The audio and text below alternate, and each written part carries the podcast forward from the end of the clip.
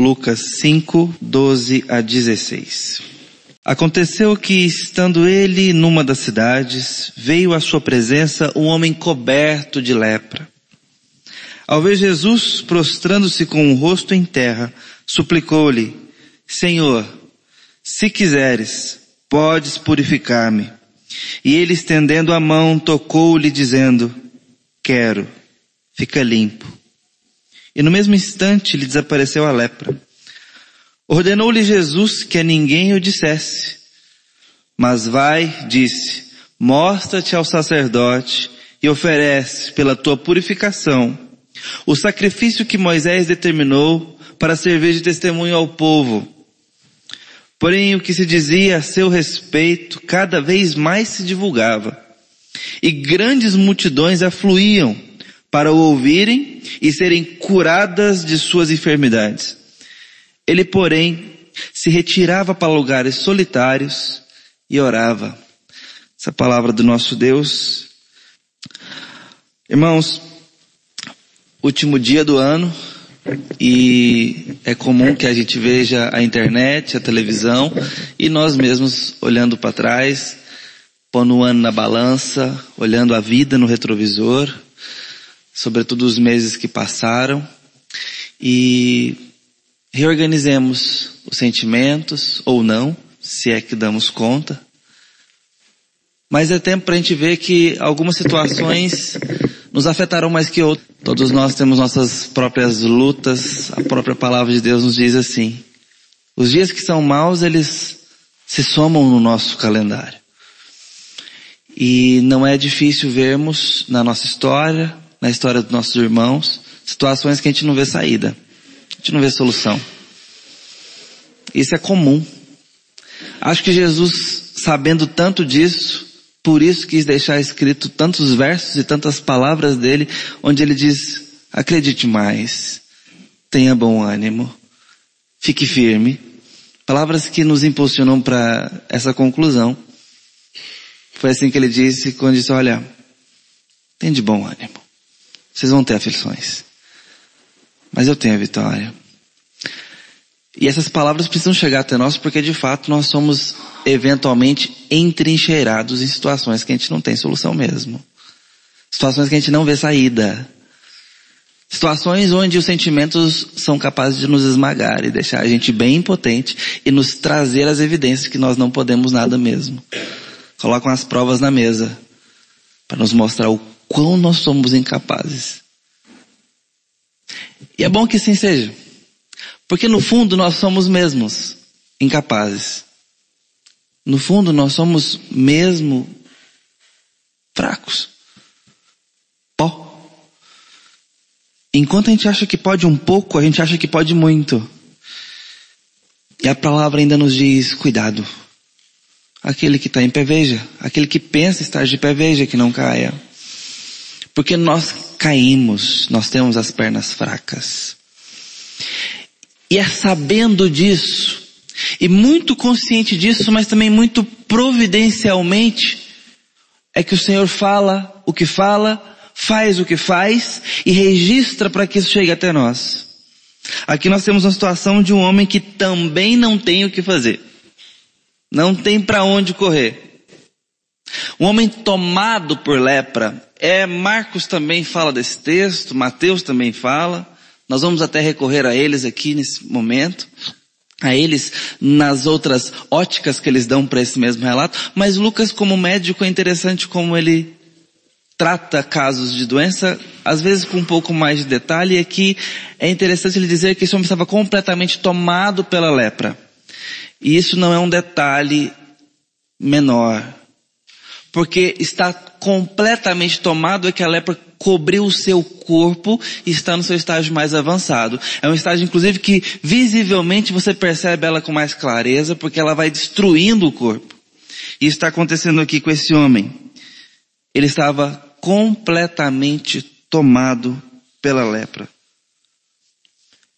Sem esperança. Porque a lepra era uma sentença de morte. A medicina não podia ajudar nesse tempo. E não só apenas uma sentença física e de enfermidade, De fato, uma condenação à morte, já que não tinha solução na época, mas também uma condenação social. Porque a lepra os empurrava a um ostracismo, a uma solidão. O leproso não podia ficar dentro da cidade.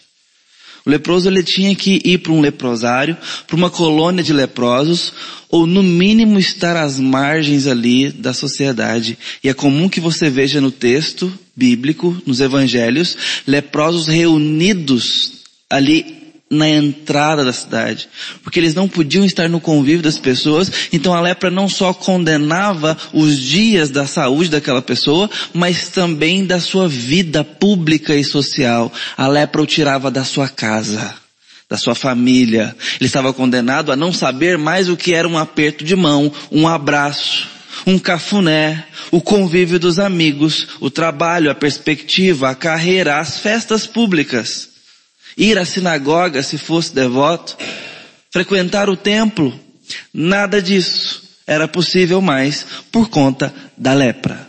E Lucas deixa claro para nós que ele está completamente tomado no estágio mais avançado dessa doença, como diz o texto. É um caso morimundo. Socialmente, fisicamente, existencialmente. É sério demais. Eu quero convidar você a pegar esse problema sério demais para que você se acomode diante do texto. Se acomode de uma forma que permita a palavra de Deus te confrontar e também te abençoar. Porque embora talvez você não tenha um problema físico como esse, ou tem, outros problemas nos parecem tão sem solução e tão abrangentes quanto esse. Eu quero convidar você a confrontar os seus problemas sem solução, as suas trincheiras existenciais, com o que acontece nesse texto, com a movimentação desse homem aparentemente desesperançado e com a movimentação de Jesus. E deixe esse texto não apenas te confrontar, mas também te abençoar. Porque ele está aqui registrado com detalhes para chegar até a sua vida, para chegar até a minha vida. O Espírito Santo ainda trabalha através desse relato para poder fazer o que tem que fazer.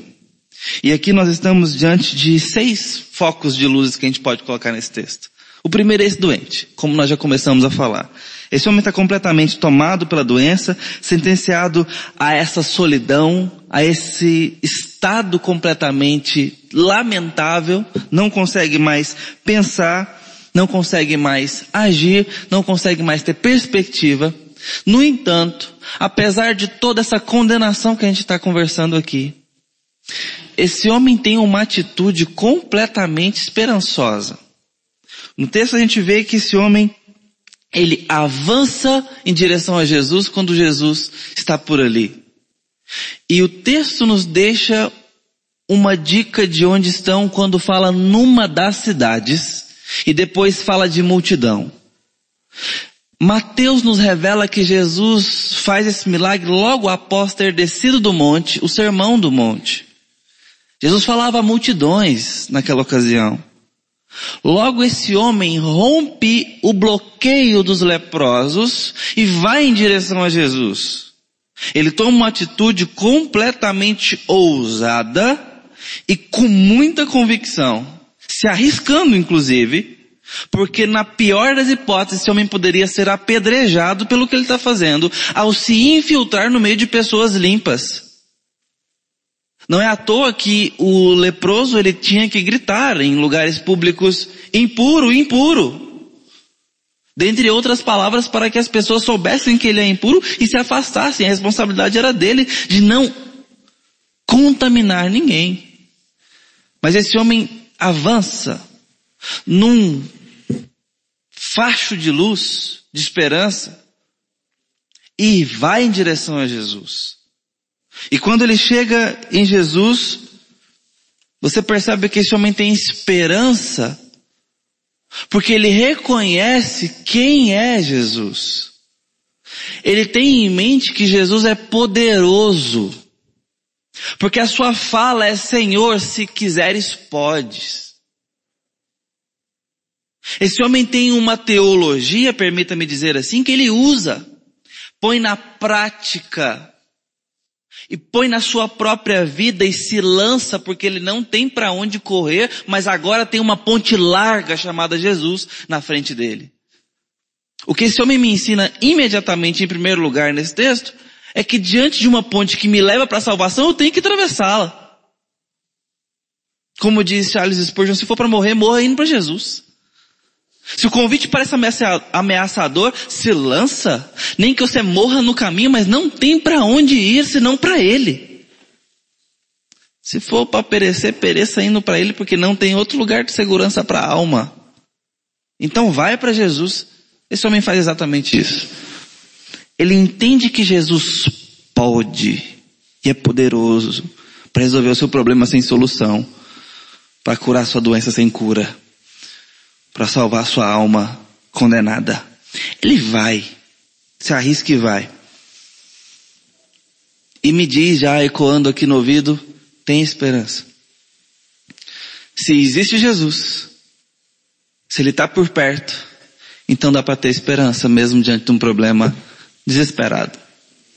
Onde você não consegue ver solução.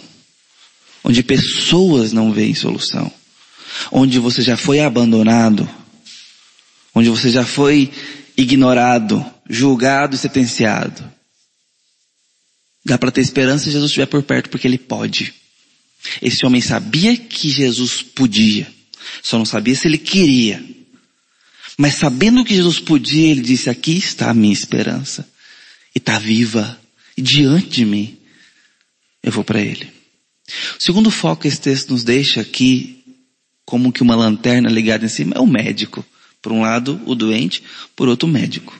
Mas eu quero te convidar a olhar para esse médico como a gente já está fazendo, através dos olhos do doente. Ele vê esperança. Ele vai em direção a ele. Ele quebra as barreiras que tem diante dele e não são poucas. Primeiro, o consenso certamente ali dos próprios amigos. Primeiro, talvez não, porque eu imagino que ele tenha que quebrar as próprias barreiras um estágio avançado de lepra, são dias acomodados ali, vivendo uma sentença de morte e uma sentença de exclusão social. Ele tem que dizer, eu, eu vou. Ele tem que decidir. Eu vou largar minha vergonha e vou.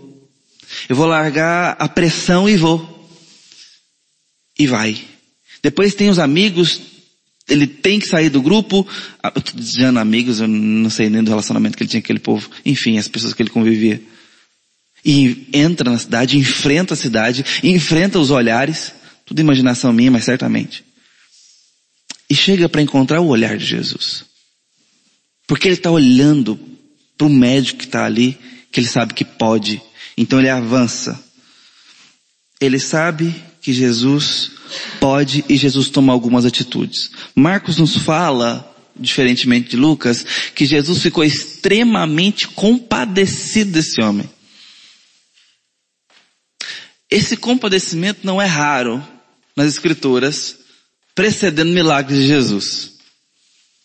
Ou precedendo a movimentação de Jesus. Lembra quando ele foi ressuscitar Lázaro em João 11?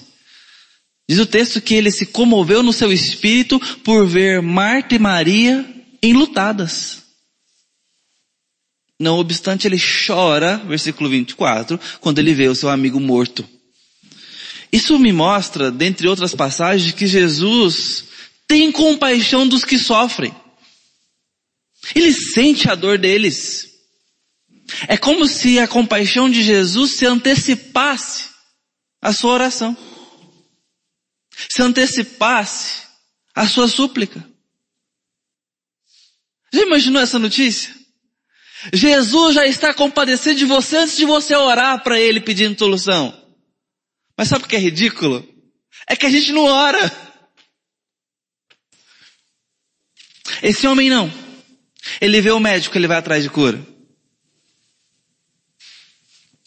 Pastor Lucas passou um perrengue bem forte esses dias agora.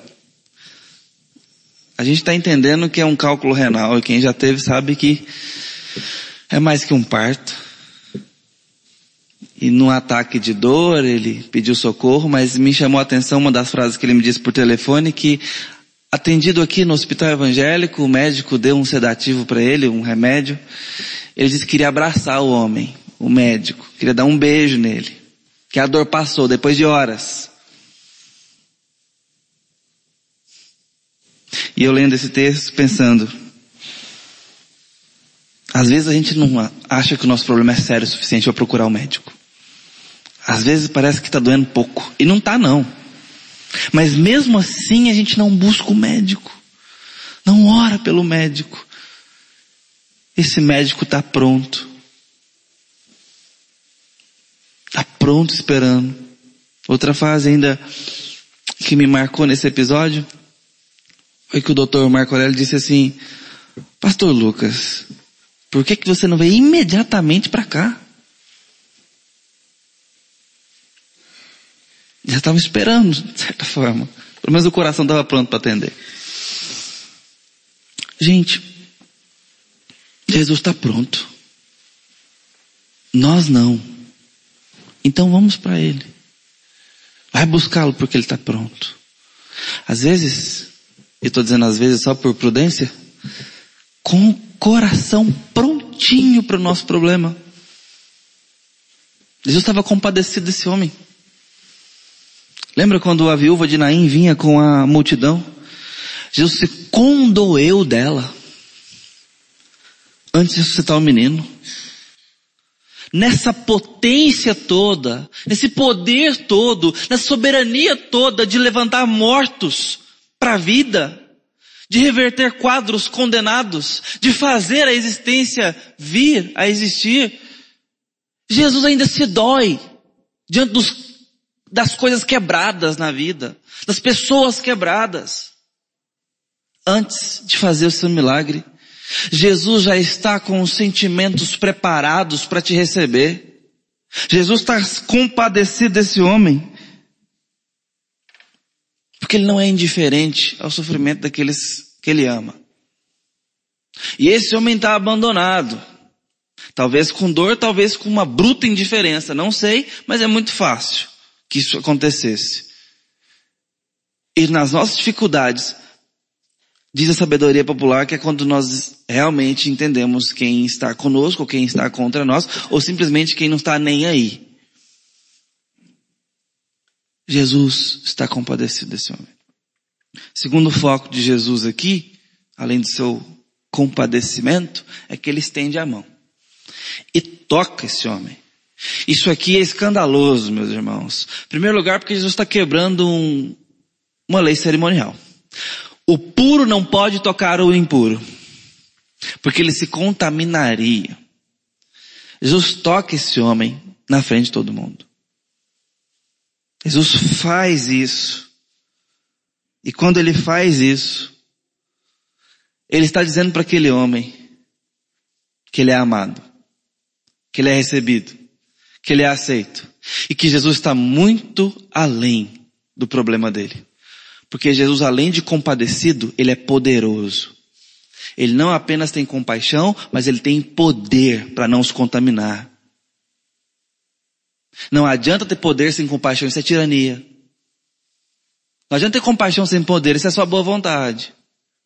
Jesus tem a mistura ideal das duas coisas. Ele pode tocar o impuro. Puro não é tornado impuro pela impureza. Mas o puro purifica a impureza do impuro. É isso que acontece aqui.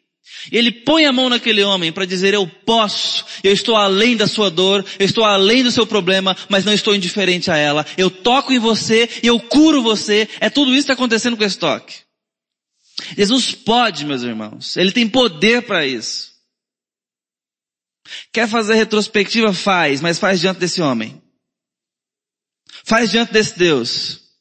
Porque esse pode resolver as coisas. Esse pode colocar a casa em ordem. Não suas resoluções. Se tem resolução para fazer, resolve estar diante do Senhor. Quando todos deveriam correr e se afastar, Jesus se aproxima, porque ele é o médico.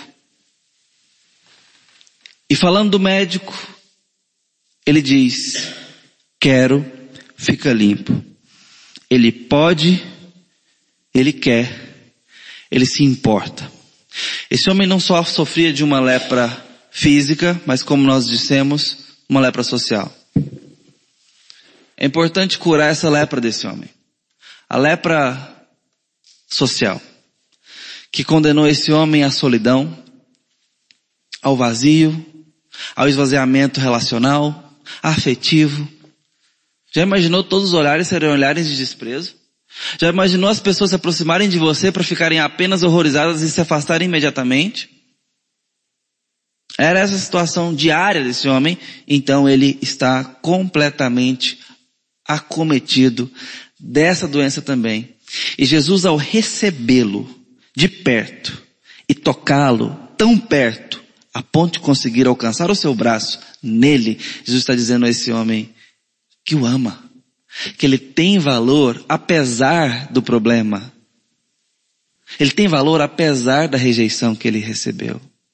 Que ele é amado apesar da discriminação, apesar da condenação, apesar da aparência, apesar da dor, apesar do desvalor. É Jesus quem dá valor. É Jesus quem o atribui afeto. E Jesus, ao dizer quero, fica limpo, está dizendo para ele, eu quero você. O terceiro foco que esse texto me deixa perceber é a cura. Porque aqui Jesus diz, quero, fica limpo, e no mesmo instante aquele homem ficou completamente purificado. Jesus, unindo poder e compaixão, pode reverter qualquer quadro humano. Qualquer quadro existencial. Ele pode criar a vida onde não tem vida. Ele pode iluminar o que não está mais iluminado. Ele pode fazer o que já não existe. E a lepra aqui, meus irmãos, é uma analogia perfeita para o pecado. Pensa comigo. E não é à toa que essa doença é recorrentemente narrada em episódios distintos na Escritura. A lepra segrega, separa, aliena. O pecado nos separa de nós mesmos, do semelhante, de Deus. E porque nos separa de Deus, causa cisão em todas as áreas da nossa vida.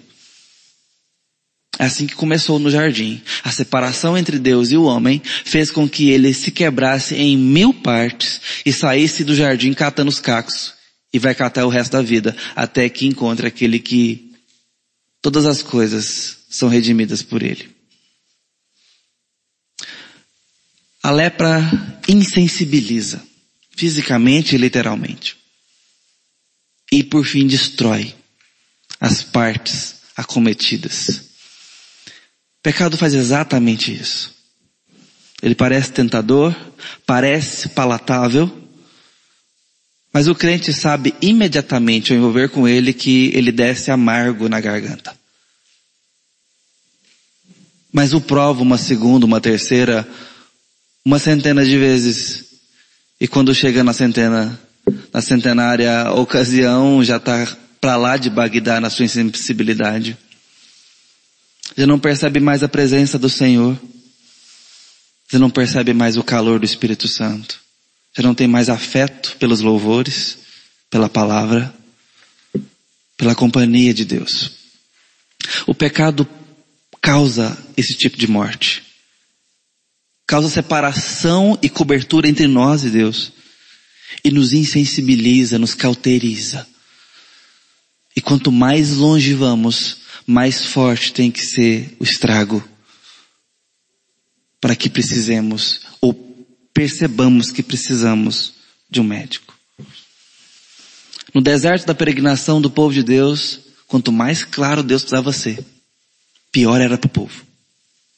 Mas felizmente Deus era claro o quanto precisava ser. É mais fácil ver a lei e obedecê-la. Mas a gente, a primeira coisa que faz é quebrar a lei. Então Deus tem que levar a gente para o deserto, peregrinar, precisar de certas coisas, buscá-lo. Olha os eventos cíclicos de juízes, quando Deus abençoava, o povo adorava, depois obedecia, Deus castigava, chorava, Deus abençoava, restaurava, o povo pecava de novo e esse ciclo ia se seguindo. Cada vez mais o povo tornava pior e cada vez mais a busca de Deus era mais dramática. Felizmente Deus não deixa-nos no nosso exílio de pecado, Ele nos busca. Ele quebra as pernas da ovelha para que ela não pule mais fora do aprisco, para que ela não vire petisco de lobo. Mas se Deus tiver que ser cada vez mais claro a ponto de desenhar, Ele pode desenhar na sua própria pele. Com uma caneta em brasas, para que você não se esqueça mais. Porque Ele te ama e não quer que você se esqueça. Não quer que você se afaste porque não tem vida fora dele. O pecado mata. A lepra também. É uma analogia perfeita e Jesus então pode estar dizendo para nós: quero, fica limpo do seu pecado, da sua sentença de morte. Se é tempo de olhar no retrovisor, é tempo de abandonar os pecados. Porque não tem vida aí. Você está se matando. Jesus pode dizer para você: quero, fica limpo. Quero, fica limpo. Quero, fica limpo. E você se vê imediatamente purificado, perdoado, restaurado, restituído.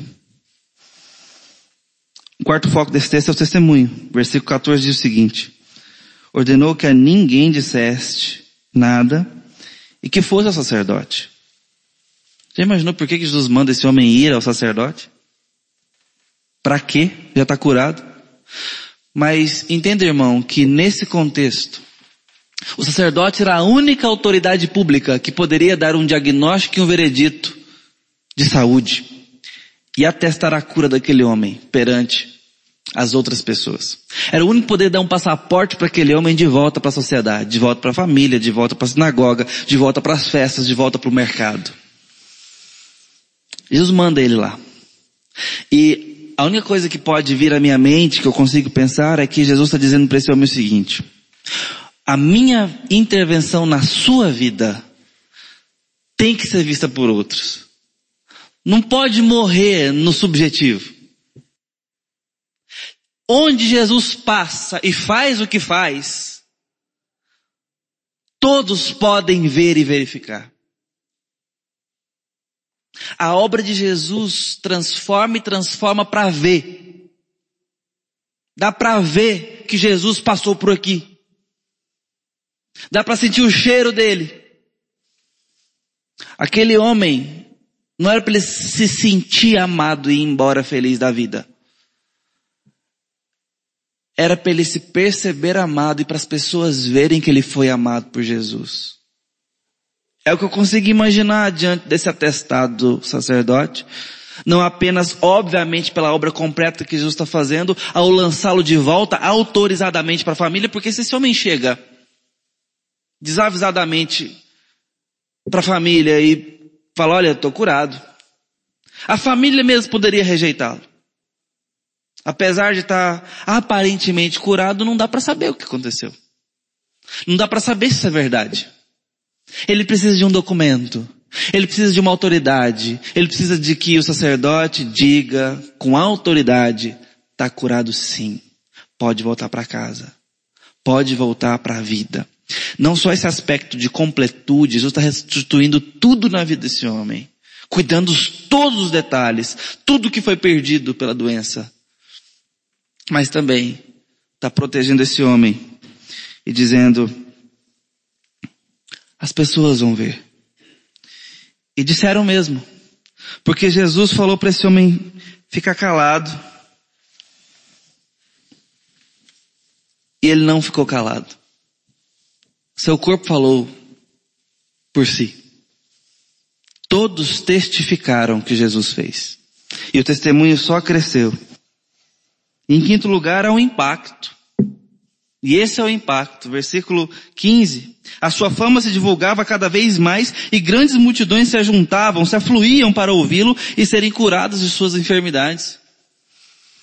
Tanto Lucas quanto Marcos são objetivos em afirmar aqui a ordem expressa de Jesus para ele não fala nada para ninguém. Mas é interessante e é chocante que Deus faz uma bênção na vida desse homem e fala para ele não fala para ninguém. O chocante não é isso não apesar de ser estranho. Mas cá entre nós, é um pouco entendível é compreensível, porque por dois motivos. Primeiro, Jesus tinha outro foco. O foco dele era na sua pregação aqui na região da Galileia. Ele tinha uma agenda de discurso que ele tinha que cumprir, ela não era em curas. Ele não queria ser no primeiro momento visto como aquele que cura enfermidade e pronto. Ele não queria pessoas se aproximando apenas para isso. Ele tinha uma agenda de pregação e ele fala, vamos para Jerusalém, numa madrugada que ele some das curas, onde ele curava toda sorte de enfermidade, nos narra Marcos, e diz para os discípulos, quando os discípulos perguntam, mestre, todos te procuram, fala, vamos para Jerusalém, pois foi para isso que vim e segue. Jesus tinha uma agenda, e essa agenda era prioritária. Em segundo lugar, Jesus não queria antecipar a perseguição dos fariseus, dos saduceus, dos escribas. E assim seria. Mas meus irmãos, independente desses motivos que Jesus prezou por eles, dessas razões, duas coisas aconteceram. Primeiro, esse homem pregou.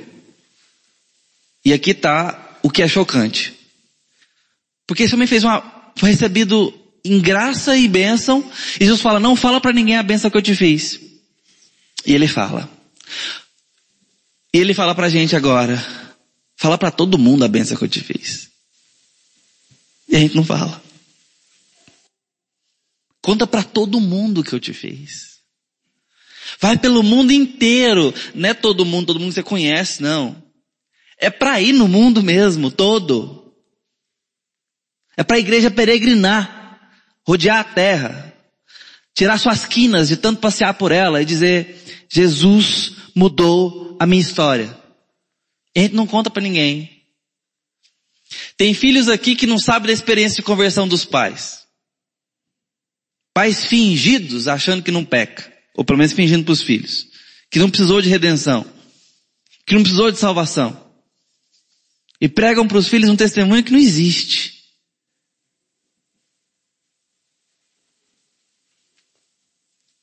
Pais que não sabem da experiência dos filhos estão tendo.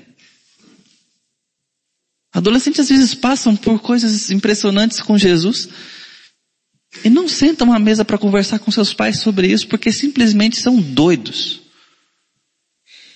Eu fui um adolescente assim. Passava a semana inteira sem falar com a minha mãe. Eu precisei sair de casa, ainda na adolescência, para poder descobrir o diálogo entre nós dois. Hoje, Graças a Deus eu tenho um celular e posso ligar para ela todos os dias e eu faço. Para conversar nada. Mas eu ficava dentro de casa. Passavam quatro dias, cinco dias, seis dias e não tinha sentado à mesa para conversar com a minha mãe. Mesmo as coisas tão maravilhosas que Deus estava fazendo na minha vida. Meus irmãos, é para contar. Assenta seu neto. Assenta seu filho. Fala o que Deus fez na sua história, fala o que Ele está fazendo. Orem juntos. Filhos, conversem com seus pais. Contem para as pessoas. Em último lugar, tem um retiro. A doença, o médico, o testemunho, o impacto. Mas em último lugar, o retiro. Verso 16 diz, ele porém se retirava para lugares solitários e orava. Vocês entenderam o que está acontecendo aqui? As multidões se afluíram, cresciam. E quanto mais a multidão vinha em direção a Jesus, mais ele se retirava para falar com o Pai. É como se Jesus estivesse dizendo o seguinte, eu não posso ser a multidão sem estar primeiro com o Pai. Deus é mais importante que as pessoas. E se nós invertermos essa ordem, colocarmos as pessoas acima de Deus, nós vamos correr o risco de não ter poder para socorrer as pessoas. Nós vamos correr o risco de não entender as pessoas, de não entender o nosso lugar, de não entender a nós mesmos. Jesus se retirava e é comum que o Evangelho nos narre que ele estava com poder ao sair da presença do Pai. É recorrente esse detalhe nos dado. E ele então ia para as multidões e curava e fazia todas aquelas maravilhas que Jesus fazia. Jesus não precisa se retirar, meus irmãos. Jesus não precisa pedir poder. Jesus é o próprio Deus. Mas ele fazia e o texto fala que então era lhe dado poder e ele curava. Para quê? Nessa hora, a Escritura está sendo completamente compassiva conosco e nos ensinando que nós precisamos retirar. Nas nossas trincheiras, nas nossas dificuldades sem solução, nossos problemas esmagadores, na nossa caminhada sem luz no final do túnel, Jesus está nos dizendo que você e eu precisamos dar alguns passos para trás eventualmente e nos aquietar na presença de Deus. Para poder continuar a caminhada, senão não vai dar para continuar. Ou você recua, ou você não chega mais longe. Você precisa aprender, e eu preciso aprender, a parar e ir buscar o Senhor. A parar e ir buscar o Senhor. Jesus está ensinando que sem oração nós não poderemos, porque não teremos poder. Nossos problemas são resolvidos com quem pode. E se não formos buscar quem pode, não haverá poder na nossa situação. Esse homem precisava de uma dose divina de poder. Se não tivesse um milagre, não teria solução. Ele foi em busca de um milagre. Nós conhecemos a Jesus e sabemos que Ele pode. Nos falta é perguntar se Ele quer. Precisamos retirar. E estar à presença de Deus. Dar alguns passos para trás antes de avançar. No retiro da oração a gente pode receber poder de Deus para enfrentar o nosso problema. Poder de Deus. Não vai ser nosso, não. Mas Deus dá. Ele faz. E os nossos problemas insolúveis podem ser confrontados. Se buscarmos o Senhor, não perca a esperança. Porque Ele é a esperança, Ele continua disponível. Ele é uma ponte para a gente atravessar. Se você está doente, Jesus está aqui hoje para te curar.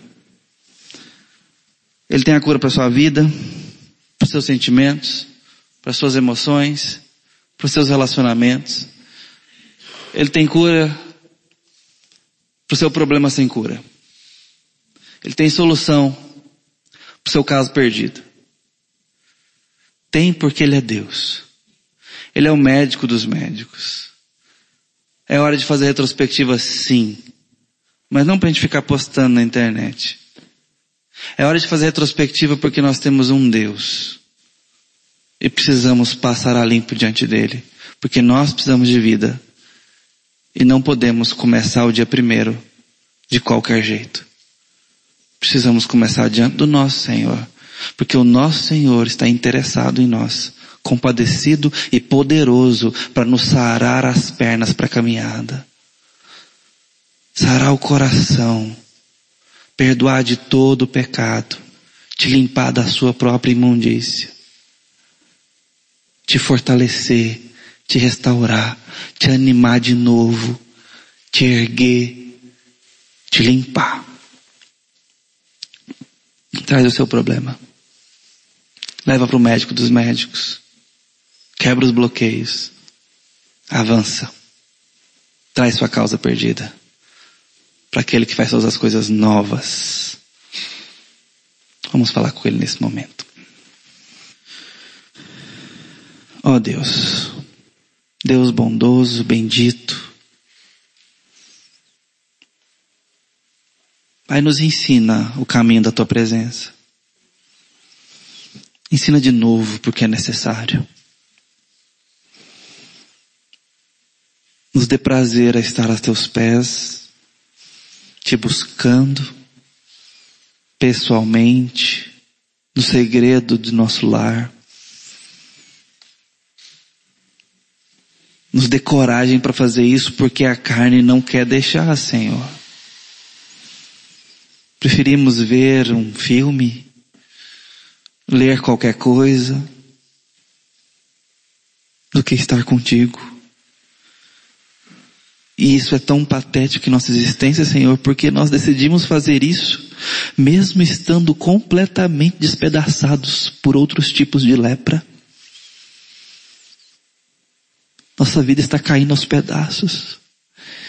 E nós não te buscamos. Não te adoramos. Aquele homem foi com humildade, mas com ousadia. Prostrou o rosto em terra porque reconhecia que o Senhor é Deus. Mas sabia que ele não tinha direitos diante do Senhor. Por isso, ele reconheceu a sua autoridade e independência, dizendo, se o Senhor quiser. Pai, dá-nos um coração como daquele homem. Se preciso for, alarga a nossa percepção do quanto precisamos. Mas seria mais confortável que o Senhor não precisasse fazer isso. Mas sobretudo, nós precisamos do Senhor. Então faça em nós o que for necessário, Senhor, para que nós estejamos com o rosto prostrado diante do Senhor, dependentes da tua soberania e do teu amor, dizendo, Senhor, eu preciso. Se o Senhor quiser, faça. Por completo. Ajuda a mim e os meus irmãos a trazerem ao Senhor em oração a nossa causa e o nosso coração com ela. Renova-nos, restaura-nos, constrói o que foi quebrado, perdoa o que foi tornado impuro, limpa-nos, Deus. Faz de novo. Restaura a alegria da tua igreja.